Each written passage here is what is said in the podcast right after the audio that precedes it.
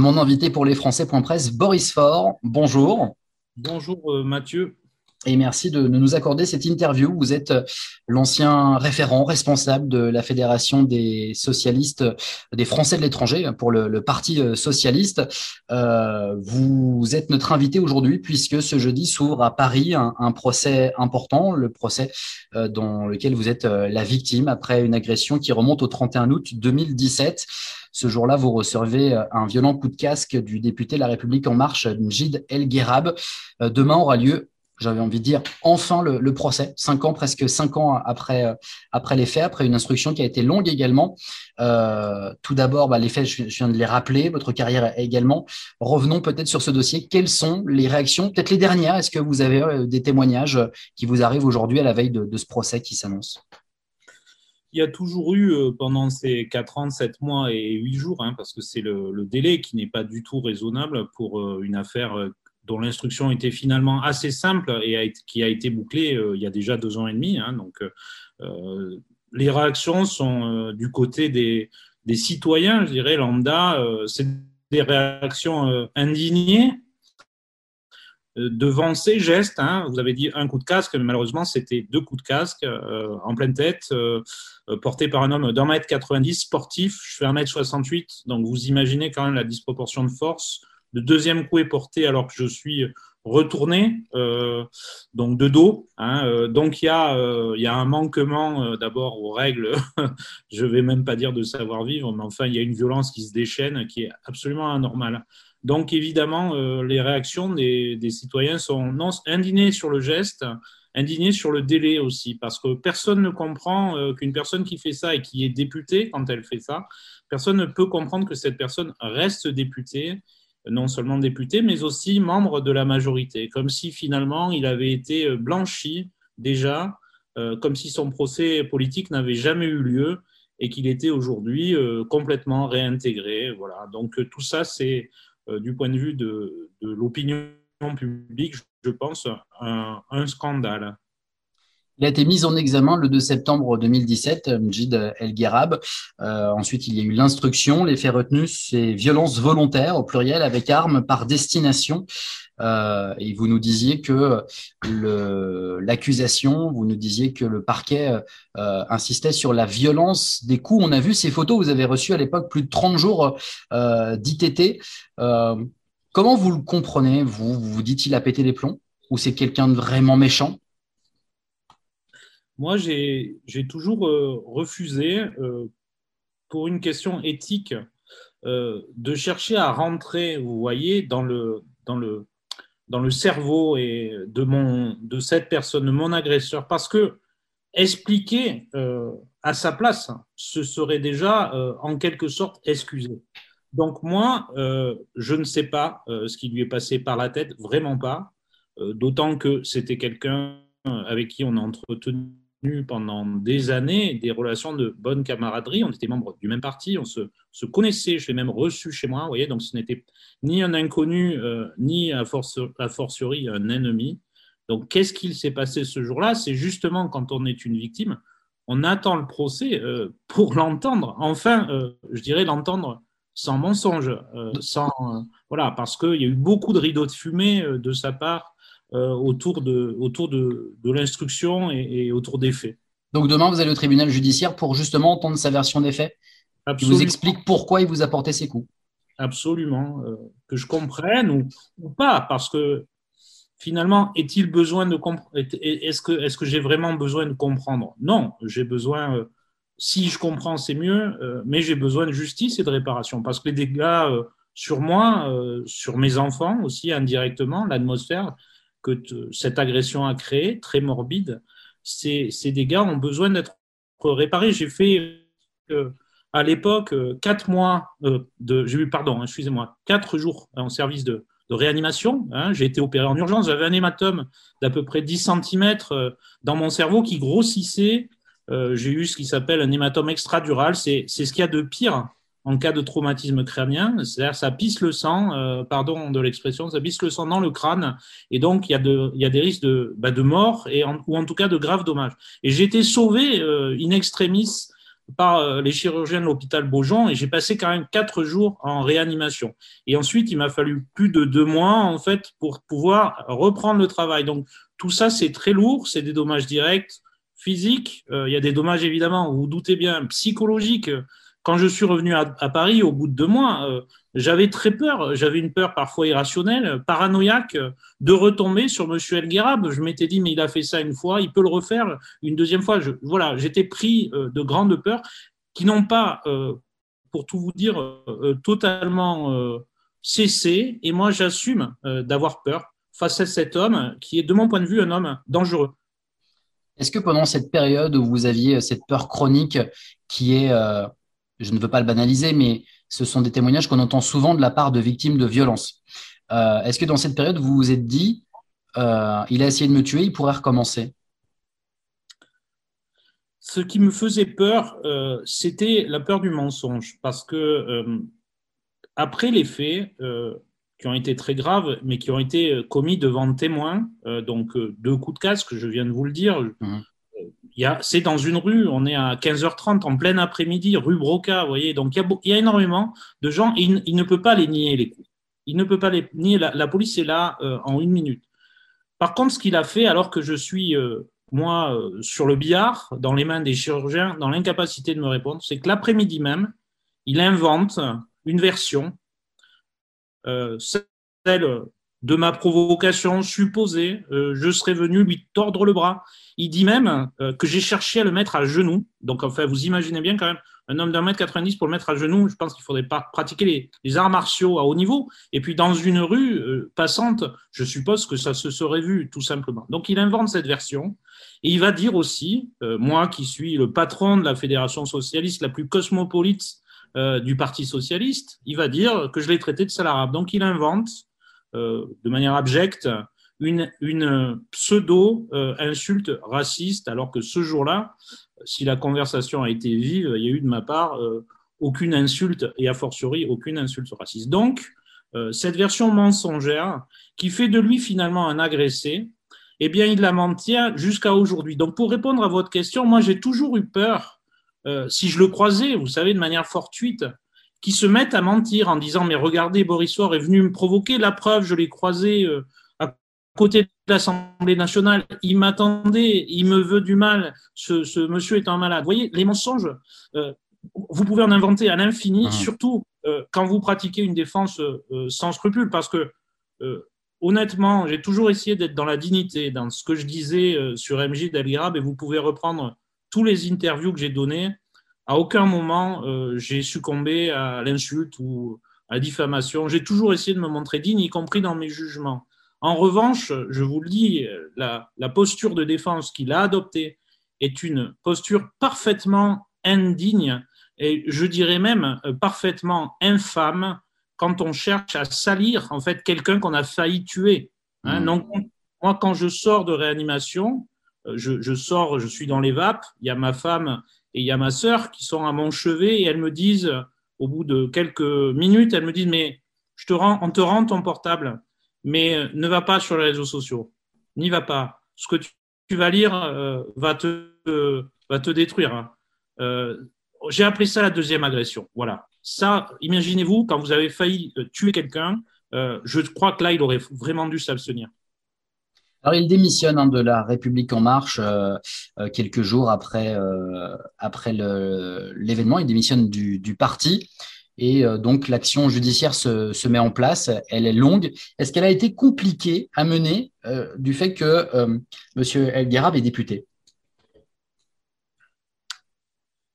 Alors, par rapport à cette question telle que vous la posez, je vais dire non. Moi, d'abord, je crois à l'indépendance de la justice. bon, et l'instruction était extrêmement simple. Hein, et dans l'instruction, rien ne met en cause, enfin, rien ne fait remettre en cause votre croyance en l'indépendance de la justice. L'indépendance, non. Après que la justice, parfois, soit sous influence, que les juges soient des êtres humains, sensibles à l'air du temps, sensibles à une forme de pression, ça, je le crois, mais ce serait d'ailleurs absurde de penser le contraire. Donc oui, parfois la justice peut être sous influence. Est-ce que quand il y a eu la fois dernière, en octobre dernier, un report décidé pour un motif qui m'a semblé assez mince, est-ce que là, les juges n'ont pas été dans une forme d'influence? Est-ce qu'ils n'ont pas été influencés? Je Alors, Puisque vous parlez d'influence et d'air du temps, je vous pose la question brute de décoffrage, puisque c'est de ça dont on est en train de parler. Est-ce que c'est raisonnable de, mettre de, de, faire tenir cette audience à trois jours du premier tour de la présidentielle? L'audience, euh, compte tenu des faits euh, et compte tenu du délai moyen de justice, je suis allé vérifier sur service public. Le délai moyen de justice, quand il y a une instruction, c'est trois ans et demi. Trois ans et demi. Donc là, on est à 4 ans et 7 mois. Autrement dit, euh, le bon délai moyen, c'était euh, il y a plus d'un an, en fait. Donc, est-ce que c'est raisonnable? J'en sais rien. Euh, la faute à qui? Ben, La faute à M. Elguerab, hein, qui a demandé un, report. Alors, il a obtenu. hasard du calendrier, choix des juges? Je n'en sais strictement rien. Moi, je suis quelqu'un de rationnel et j'aime bien répondre je ne sais pas quand je ne sais pas. Donc je ne sais pas si c'est raisonnable. Il se trouve qu'effectivement, c'est à trois jours du premier tour, mais bon, euh, pour l'instant, euh, j'ai pas l'impression que euh, les foules se déchaînent. Hein. Il y a, j'ai mon lot de, supporters, si j'ose dire, de personnes qui m'apportent tout leur soutien, et j'ai pas l'impression, par exemple, que les extrêmes quelle qu'elle soit, euh, se soit emparée du sujet. Donc, bon, rien n'empêche demain qu'il y ait un, procès euh, qui se fasse de manière raisonnable et équitable. Vous avez quitté la vie politique. Est-ce que vous l'avez fait par dégoût ou est-ce que c'est une conséquence directe de, cette agression? J'avais presque envie de dire, est-ce que c'est une conséquence physique? Vous aviez plus la force. On imagine que après tant de jours d'ITT, euh, l'opération, la convalescence, il faut retrouver une certaine forme physique. Oui, il y a les deux. Hein. Il y a du dégoût. Comment, imaginer autre chose que du dégoût quand euh, euh, quelqu'un qui, vient de vos rangs, hein, un socialiste, euh, veut vous tuer finalement sur, Voilà, donc il y a du dégoût. Et effectivement, c'est ce que vous avez bien dit. moi, j'ai plus la force psychique, même physique, je dirais la capacité d'attention et la capacité à supporter tout ce que la vie politique réserve de tension, mhm. tension nerveuse. Je crois que à cet égard, euh, ces coups de casque m'ont ont accéléré euh, malheureusement mon, usure. Mon usure. Mhm. Euh, Boris Faure, vous avez dit quelque chose de, marquant et de fort. Vous avez dit quand quelqu'un a essayé de vous tuer, pour vous, il, essayait de vous tuer avec ses coups de casque? Il a frappé pour faire mal. le premier coup, et un coup, coup de, boxeur. Euh, je l'ai déjà raconté, euh, enfin souvent, et je l'ai raconté, à la, je l'ai dit surtout à la juge d'instruction, c'est, voyez, comme un, un coup armé. Hein, le, le, casque, je revois le, le casque au ralenti. D'ailleurs, c'est une, une image malheureusement qui me hante. Euh, et il frappe vraiment pour faire mal. Il frappe la tête. Hein, il frappe pas. Il y avait mille manières de m'écarter s'il avait voulu m'écarter il, m'aurait poussé avec sa main et avec sa force, ça suffisait pour que je tombe et c'était fini. Donc il frappe le premier coup pour faire mal. Et sous le coup, je recule et, je me tourne sous l'impact. Je suis de dos. Quand vous frappez de toute votre force en le poursuivant, en faisant des pas en avant pour le poursuivre, quelqu'un qui est de dos et que vous refrappez la tête, c'est pour faire quoi? C'est la question à, laquelle la Cour. la, justice devra, devra répondre. Je dis la Cour, c'est pas un jury d'assises, mais c'est la question à laquelle la justice, vous avez le bon mot, devra répondre euh, ce jeudi. Euh, alors pourquoi faire un livre de cette histoire-là? Puisqu'il y a, il y a ce livre, il y avait un besoin de confession, c'est une histoire, c'est une façon d'essayer d'évacuer ces démons, ces images qui, qui vous hantent. Parfois dans les agressions, on se rappelle pas de ce qui s'est passé, ou apparemment vous avez bien l'image du premier coup de casque. Euh, ce livre, c'est un exutoire. Oui, vous savez, j'ai deux garçons. Euh, j'ai deux garçons de, de 10 et 13 ans et, j'ai voulu, leur raconter toute l'histoire, euh, mais y compris l'histoire d'une amitié, d'une camaraderie avec MJ Delguerab que je rencontre en 2013 au cabinet de la ministre de la Francophonie. Et moi, à ce moment-là, je suis un, un, socialiste heureux. J'ai ces fonctions de plume. Écrire des discours euh, pour la ministre de la francophonie, c'est une période très heureuse. Donc j'ai voulu dire à la fois des choses heureuses sur mon engagement politique. Euh, et j'ai voulu aussi montrer dans le temps long comment, en fait, malheureusement, c'est une véritable tragédie qui se met en place euh, avec l'histoire finalement euh, d'une trahison. Vous, savez, je pense souvent à Abel et Cain, et, notamment, il y a le poème de Charles Baudelaire, il y a le poème de Victor Hugo qui s'appelle la, conscience. j'ai voulu aussi, à, à, travers ce livre, montrer voilà, ce que la, politique, malheureusement, peut engendrer de pire euh, parce que la politique, dans son essence, est belliqueuse. Mais heureusement, dans un système démocratique, les tensions ou les désaccords se résolvent par l'urne, par le vote ou par le simple discours. Euh, donc là, j'ai montré ce que la politique a de plus euh, terrible, mmh. potentiellement. Donc c'est une catharsis, évidemment. C'est un récit, un témoignage pour autrui, en l'occurrence pour mes enfants, mais euh, pour tous ceux qui voudront s'en saisir. Et c'est une prise de recul. C'est pour ça qu'il y a, vous avez dit, il y a deux parties.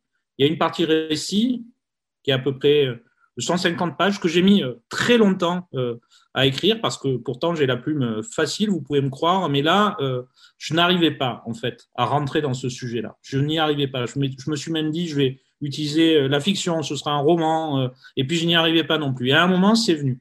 À un moment, c'est venu. Et quand c'est venu, à un moment, quand l'histoire était terminée, je me suis dit, je dois aussi prendre de la hauteur parce que ça a toujours été mon point de vue et j'espère que les auditeurs de Français.press l'entendent. Moi, je ne suis pas euh, un revanchard, euh, je ne suis pas euh, un belliqueux, je suis un intellectuel, je suis quelqu'un qui réfléchit, y compris sur soi-même. Et j'ai voulu voilà, montrer qu'en politique, il y a plusieurs types de violences symboliques, euh, sexiste aussi à l'égard des femmes, énormément de violences qui s'exercent. Donc que tout ça, c'est un ensemble. Même si ce geste est exceptionnel, il y a un ensemble de choses. Voilà. Donc la violence en politique, j'espère que ce, livre trouvera son, public tout simplement. Dernière question pour terminer, Boris Faure. Qu'est-ce que vous attendez de ce procès?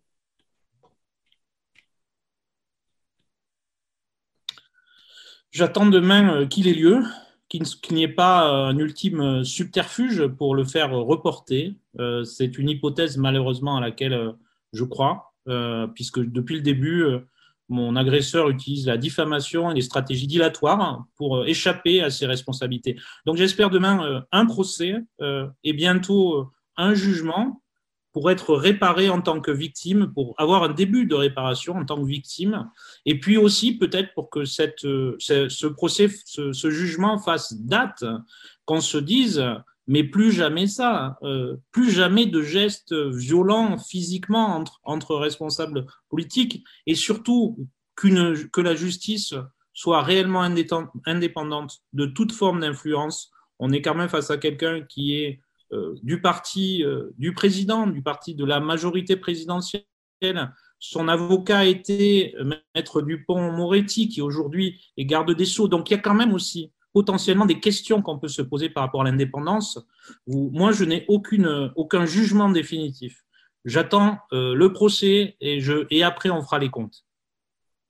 Bien. Merci Boris Ford de nous avoir éclairé sur votre ressenti à la veille de cette audience.